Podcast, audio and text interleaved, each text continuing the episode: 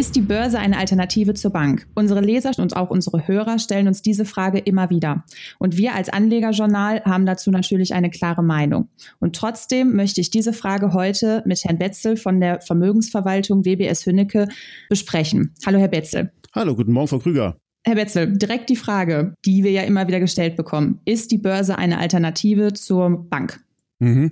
Die Frage wird in der Tat immer wieder sehr gerne in dieser Form gestellt. Sie ist aber nicht ganz korrekt. Denn ähm, Aktien und Tagesgeld oder Sparbücher sind in ihrem Wesen absolut nicht vergleichbar.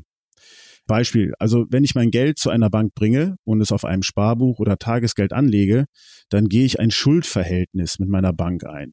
Ja, ich leihe der Bank den Geldbetrag, den ich auf meinem Sparbuch eingezahlt habe, und die Bank arbeitet dann so lange damit, bis ich es wieder ausgezahlt bekommen möchte. Und dafür erhalte ich als Ausgleich einen festgelegten Zins. Das ist so, als wenn Sie beispielsweise mit jemandem, den Sie kennen, sagen, Mensch, komm, ich leide dir, keine Ahnung, 5000 Euro als Beispiel, gib dir das Geld für ein Jahr und nach einem Jahr kriege ich es zurück und bekomme dafür drei Prozent. Das ist ein Darlehensvertrag. Nichts anderes ist es mit einer Bank. Bei einer Aktie sieht es anders aus. Als Aktionär beteilige ich mich nämlich an dem Unternehmen, bin also in der Höhe meines investierten Kapitals Miteigentümer der Aktiengesellschaft und somit auch an den Gewinn des Unternehmens beteiligt. Und trotzdem ist es ja so, dass es heutzutage im Grunde auf Sparbücher im Grunde keine Zinsen mehr gibt. Ganz im Gegenteil, teilweise sind wir ja sogar schon bei den Negativzinsen. Das ist vollkommen richtig. Allerdings, wenn Sie mal überlegen, so zurückgehen in die Zeit, die wir Deutschen sind ja immer so gewesen, dass wir eher den festgesetzten, gut kalkulierbaren Zins früher, beispielsweise vier Prozent einer Bank in Anspruch genommen haben, dafür aber so möglichst wenig Risiko gehabt haben. Das Geld blieb auf dem Konto, wir haben vier Prozent bekommen, wir konnten uns den Kontoauszug anschauen, das Geld ist noch da, vier Prozent jedes Jahr, fein. Das Risikoprofil einer Aktie ist ein anderes. Da schwanken die Erträge aufgrund der Gewinne der Unternehmen, die sie in den Jahren erwirtschaften. Da bin ich als Eigentümer dran beteiligt. Über Auszahlungen in Form von Dividenden und möglichen Kursgewinn. Und das ist eben ein anderes Risikoprofil, weil wir ja alle wissen, dass die Kurse bei Aktien eben durchaus auch schwanken. Und trotzdem kann man da ja auch das Risiko, ich sage jetzt mal, reduzieren.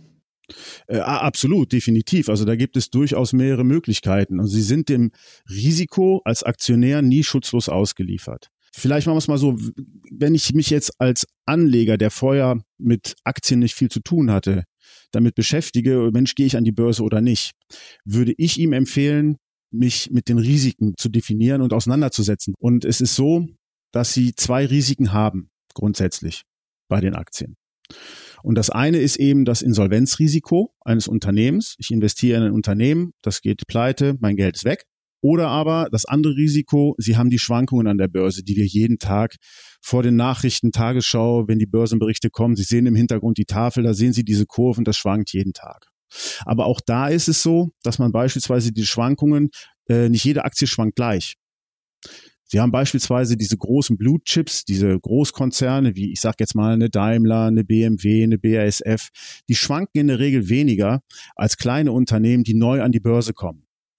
Und dann gibt es noch einen zweiten Punkt, wie ich die Schwankungen mit der Zeit rauskriege über die Schiene der, ja, eben der Zeit. Je langfristiger ich investiere, desto höher ist die Wahrscheinlichkeit, dass ich mit Gewinn verkaufe. Also wir bieten unseren Lesern und auch euch, lieben Hörern, auf effekten-spiegel.com jede Woche konservative und spekulative Tipps. Und wenn man jetzt, das, die Frage kam auch immer, erreichte uns auch immer wieder, dass das Risiko der, der Schwankungsanfälligkeit ein bisschen reduzieren möchte, dann bieten sich da ja beispielsweise auch Fonds an. Absolut. Ähm, ich würde gleich gerne nochmal auf dieses Thema Fonds eingehen. Allerdings lassen Sie mich nur einen Schritt zurückgehen. Denn mir liegt es auch am Herzen, dass man so ein Stück weit mehr äh, die Aktie als Anlage äh, in Deutschland auch mal entdeckt. Und da möchte ich nochmal auf ein Risiko zu sprechen kommen, Insolvenzrisiko. Nochmal, wenn ich Aktionär bin und ich habe mein Geld in einem Unternehmen, dann kann das in die Insolvenz gehen und mein Geld ist weg. Es ist aber ein Irrglaube, ich möchte jetzt niemanden erschrecken, aber es ist ein Irrglaube, wenn ich mein Geld bei einer Bank habe, dass das dann hundertprozentig in Stein gemeißelt ist. Das ist nicht so. Wenn eine Bank in die Insolvenz geht, dann kann es sein, dass auch da mein Geld komplett weg ist. Ähm, wir hatten in Deutschland 1974 einen sehr berühmten, heute noch bekannten, spektakulären Fall einer Bankenpleite, nämlich der Herstadtbank. Und äh, es war damals so, dass ähm, die Einlagen in Höhe von 500 Millionen D-Mark damals, die waren komplett weg. Das war 1974, das ist eine Menge Geld gewesen damals. Aufgrund dieser Katastrophe, dieser finanziellen Katastrophe, wurde der Einlagensicherungsfonds gegründet, den es ja heute noch gibt. So, und dieser Einlagensicherungsfonds soll das Geld der Sparer schützen. Jetzt muss man mal wissen, wie hoch ist das denn überhaupt versichert? Und da ist es so, dass wir 2008 hatten wir ja bei der Finanzkrise diese berühmte Szene mit Steinbrück und Frau Merkel, wo gesagt wurde, ihre Einlagen sind sicher und der Staat hat im Grunde gesagt, 100.000 Euro pro Sparer werden gesetzlich garantiert. Das ist heute noch so. Der Einlagensicherungsfonds ist von Bank zu Bank, ist der unterschiedlich beziffert. Jede Bank hat eine andere Sicherungsgrenze. Das im Detail zu erklären geht jetzt zu weit. Und ich sage mal so, dieses System des Einlagensicherungsfonds funktioniert so lange, bis nur eine Bank vielleicht mal in die Insolvenz gehen sollte. Jetzt wissen wir aber seit 2008, was passiert, wie verkettet das alles ist. Ich will damit einfach die Frage stellen, wirklich die Frage stellen, ist die Einlagensicherung wirklich so wirksam, wenn unser System wirklich mal über den Jordan springen sollte? Oder müssen wir vielleicht auch damit mehr rechnen? Also ich halte, um es in meinen Worten zu sagen, ich halte die, ähm, die Streuung über ein Aktienfonds in, äh, in den Aktienmarkt für deutlich sicherer als äh, das Thema, mein Geld komplett bei einer Bank zu haben. Ein ganz wichtiger Punkt ist ja die Insolvenz von Banken, die Sie gerade angesprochen haben. Jetzt ist es ja so, dass ähm, Aktien im Depot Sondervermögen sind und somit nicht von der Bank, ich sage jetzt mal, angetastet werden dürfen. Richtig, genau. Guter Punkt, den Sie da ansprechen. Das gilt für alle Sachen, für alle Wertpapiere, die bei einer Bank in einem Depot, in einem Wertpapierdepot verwahrt werden. Die sind von einer Insolvenz einer Bank nicht betroffen, weil sie sogenanntes Sondervermögen sind, wie Sie gesagt haben. Das heißt, ich bin als Aktionär durchaus gegen die Insolvenz einer Bank geschützt. Und wenn ich jetzt das Insolvenzrisiko bei einem Unternehmen, in das ich investiere, auch noch ausschließen will, da kommen wir jetzt nämlich zu den Fonds, die Sie eben angesprochen hatten, dann investiere ich in Fonds ob ich jetzt einen ETF nehme oder was für einen Fonds auch immer, einen gemanagten, einen passiven, aktiven, das ist alles nochmal individuell. Das muss der Anleger für sich entscheiden. Da gibt es viele gute Dinge, viele Sachen, die man machen kann. Das geht jetzt hier zu weit. Aber es ist doch relativ simpel. Wenn ich, sagen wir mal, einen Fonds kaufe, der in 50 verschiedene Unternehmen investiert, wenn da mal eins dabei ist, was die Insolvenz, in die Insolvenz gehen sollte, dann sind die anderen 49 ja immer noch da und schützen das Kapital. Also insofern haben Sie damit äh, das Insolvenzrisiko komplett, können Sie fast nahezu komplett ausschließen. Und die Wertschwankungen, wie gesagt, die bekommen Sie eben ein Stück weit in Griff, indem Sie vor allen Dingen das Geld, das Sie in Aktien investieren, langfristig liegen lassen. Und die Anleger, die sich das zutrauen, können ja auch per Direktanlage Aktien kaufen und da dann auch vielleicht nicht unbedingt 50 und verschiedene ähm, Unternehmen oder Aktien halten, sondern vielleicht nur zehn, aber trotz alledem auch da breiter streuen. Und da halten wir euch natürlich auf unserer Homepage und in unserem Heft äh, auf dem Laufenden und geben euch da wertvolle Tipps. Gerade die Hörer haben uns gefragt, ähm, beziehungsweise angemerkt, dass das Thema Altersvorsorge viele beschäftigt. Also das ist immer wieder klar geworden. Und da muss man ja einfach sagen, dass Aktien langfristig dann doch die bessere Geldanlage sind. Äh, absolut, absolut. Ich möchte auch nochmal darauf eingehen, was Sie gerade gesagt haben. Das ist natürlich vollkommen korrekt. Ob Sie jetzt ähm, das äh, äh, Depot mit Einzelwerten zusammenstellen oder ob Sie, wie gesagt, in Fonds, ETFs, aktiv, passiv, wie auch immer gehen, Hauptsache Sie streuen. Am besten über mehrere Branchen, über mehrere Regionen hinweg. Und da bieten Sie wunder, als, als Magazin bieten Sie da wunderbare Informationen für die Selbstentscheider. Entsprechend auch, äh, sollte man allerdings berücksichtigen, ein gewisses Kapital sollte man schon haben. Ne, also man sagt, es gibt so Berechnungen, dass man sagt, ab ungefähr 15 10 bis 15 Werte im Depot kriege ich die Schwankungen eigentlich nicht mehr viel stärker raus. Das heißt, wenn man bis 10, mit 10 bis 15 Werten arbeitet, dann hat man schon echt eine sehr, sehr gute Streuung, die von der Portfoliotheorie her absolut wirksam ist, um die Schwankungen zu reduzieren und auch das Insolvenzrisiko auszuschließen. Achten Sie nur bei der Streuung ein Stückchen auf die Kosten, dass also die Beträge nicht zu klein sind. Also wenn Sie 1000 Euro pro Aktie nehmen, dann wird's eng, weil Sie je nachdem, bei welcher Bank Sie sind, entsprechende Ordergebühren zahlen. Das nur am Rande. Da macht es vielleicht mehr Sinn, den Fonds zu nehmen. Um auf Ihre Frage mit der Altersvorsorge zu kommen, klar, auf jeden Fall. Ähm, nehmen wir mal das Beispiel. Also was, was bringt eine Aktie denn langfristig? Wenn wir das Beispiel des MSCI World mal nehmen. Der MSCI World ist ein Index, ein Weltindex, besteht aus 1600 Aktien, etwas mehr als 1600 Aktien aus 23 Industrieländern. Und wenn ich in den letzten 30 Jahren in dem MSCI World investiert gewesen wäre, dann hätte ich pro Jahr eine Rendite von 6,8 Prozent erzielt. Pro Jahr. Und wir hatten in dieser Zeit, hatten wir die Internetblase äh, zum äh, Ende der 90er Jahre, wir hatten den Corona-Crash dieses Jahr, wir hatten die Finanzkrise drinne. Und trotz allem habe ich diese Performance, 6,8 Prozent pro Jahr. Also langfristig macht das definitiv Sinn. Sie sehen, je länger ich drin bin, desto höher ist die Wahrscheinlichkeit, dass ich mit Gewinn rausgehe wieder. Also altersvorsorge technisch auf jeden Fall sind Aktien besser oder auch Fonds besser als die Bank.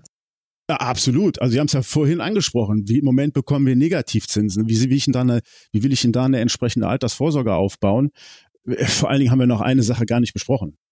Gerade über eine Zeit von 20, 30, 40 Jahren haben wir das Thema Inflation. Und da schneidet die Bank definitiv schlechter ab. Also selbst wenn ich nur in Anführungsstrichen anderthalb Prozent Inflation habe pro Jahr, bei null Zinsen, die ich im Moment bekomme, dann ist meine, meine Geldentwertung pro Jahr anderthalb Prozent. Und das über 30 Jahre, da summiert sich das Ganze auf eine ganz schöne Summe. Meine Kaufkraft, mal, ich habe 100.000 Euro auf dem Sparbuch und lasse die 30 Jahre lang liegen für 0 Prozent, bei anderthalb Prozent Inflation, dann haben Sie in 30 Jahren, können Sie sich nicht für 100.000 Euro was kaufen, sondern für deutlich weniger. Deutlich weniger. Also müssen wir letztendlich festhalten, an der Börse führt kein Weg vorbei. Das stimmt, aber lassen Sie mich noch, ja, ich möchte das nochmal unterstreichen mit einem kleinen Beispiel. Weil das ist mir ganz wichtig.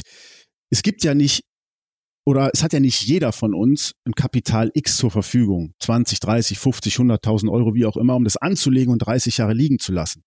Aber trotzdem kann er mit monatlichen Sparraten ein ansehnliches Vermögen über 30 Jahre aufbauen. Als Beispiel 30 Jahre, 40, 20, egal. Ne, bleiben wir mal bei 30 Jahren beim Beispiel. Ähm, denn ich will Ihnen da mal ein Rechenexempel geben, ein Rechenbeispiel geben. Und zwar, wenn ich jetzt sage, ich habe 200 Euro im Monat übrig und lege die jeden Monat über einen Fondssparplan zur Seite. Das heißt, jeden Monat werden für 200 Euro Fondsanteile von einem Fonds gekauft, den ich mir ausgesucht habe. Und jetzt sagen wir mal, das ist der MSCI World, weil da habe ich ja eben die Rendite genannt. Und ich bekomme also dann 6,8 Prozent pro Jahr über 30 Jahre, 200 Euro im Monat. Jetzt nehmen wir mal an, das sind 0,8 Prozent Kosten pro Jahr, rechnen wir mit 6 Prozent. 200 Euro pro Monat, 30 Jahre lang eingezahlt mit 6 Prozent, dann komme ich auf ein Kapital von 178.000 Euro, was ich zusätzlich zu meiner Altersvorsorge, Rentenversicherung etc. zur Verfügung habe. Und ich glaube, das ist ganz wichtig. Die Menschen, es ist wirklich einfach nur eine Bitte, sie sollen sich damit beschäftigen, auch mal monatlich Geld zur, zur Seite zu legen äh, fürs Alter und dann über einen Aktienfondssparplan. Vielleicht zum Abschluss nochmal, aktuell häufen sich die Angebote für Sparpläne von Banken ab einem Euro.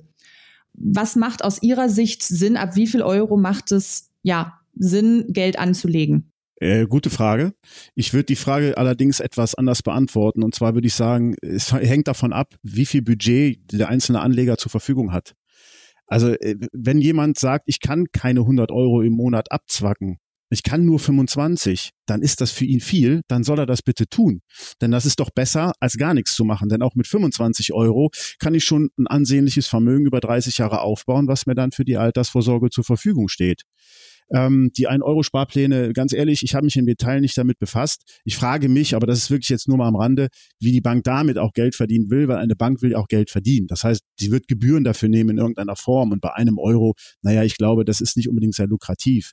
Äh, aber lassen wir es mal am Rande. Netto-Botschaft wirklich an der Stelle, das, was er geben kann, soll er tun, denn das ist immer noch besser, als gar nichts zu tun. Es wird ihm helfen im Alter. Und ähm, es gibt eben auch noch einen Faktor, den man auch nicht vergessen sollte. Nochmal Stichwort zum Schluss, ähm, Risiko. Ähm, wenn ich einen Fondssparplan habe, dann kaufe ich ja monatlich für 25 Euro in dem Beispiel festgesetzter Betrag. Wenn jetzt die Börse fällt, sagen wir mal von 50 Euro, was der Fonds letzten Monat gekostet hat, auf 25 Euro. Dann habe ich im letzten Monat für meine 25 Euro, der, Kon der Fonds kostete 50, ich habe 25 eingezahlt, das heißt, ich habe einen halben Fondsanteil gekauft. Jetzt ist der Fonds aber auf 25 Euro gefallen. Ich habe meine 25 Euro monatlich immer noch, die da entsprechend angelegt werden, kriege jetzt aber einen Anteil. Das heißt, gehen die Kurse runter, kaufe ich mehr Anteile für dasselbe Geld. Und das ist eben dann ein schöner Faktor. Weil ich sag mal so, wenn ich es mir aussuchen könnte, ich persönlich, über 30 Jahre hätte ich 29 Jahre lang fallende Kurse, kaufe jeden Monat über 29 Jahre immer mehr Anteile und im letzten Jahr, bevor ich in Rente gehen will, schießt der Aktienmarkt dann nach oben und ich habe dann noch einen Gewinn drauf. Funktioniert natürlich in der Realität nicht, aber es soll verdeutlichen, dass ein äh, Kursverlust oder Kurs, ähm, Kursverluste, tiefere Kurse während der Sparphase sogar gut sind. Das klingt doch nach einem guten Schlusswort dann äh, hoffen wir natürlich, dass wir vielleicht den einen oder anderen doch für das Thema Börse interessieren konnten und vielleicht auch den letzten Anstoß geliefert haben, doch in die Börse zu investieren, anstatt auf sein Geld auf der Bank liegen zu lassen. Und ähm, vielen Dank, Herr Betze, für das Gespräch. Sehr gerne, hat mich sehr gefreut. Und wir halten euch wie immer über effekten-spiegel.com auf dem Laufenden über das aktuelle Börsengeschehen und hoffen, ihr seid auch das nächste Mal wieder dabei und bis dahin bleibt gesund.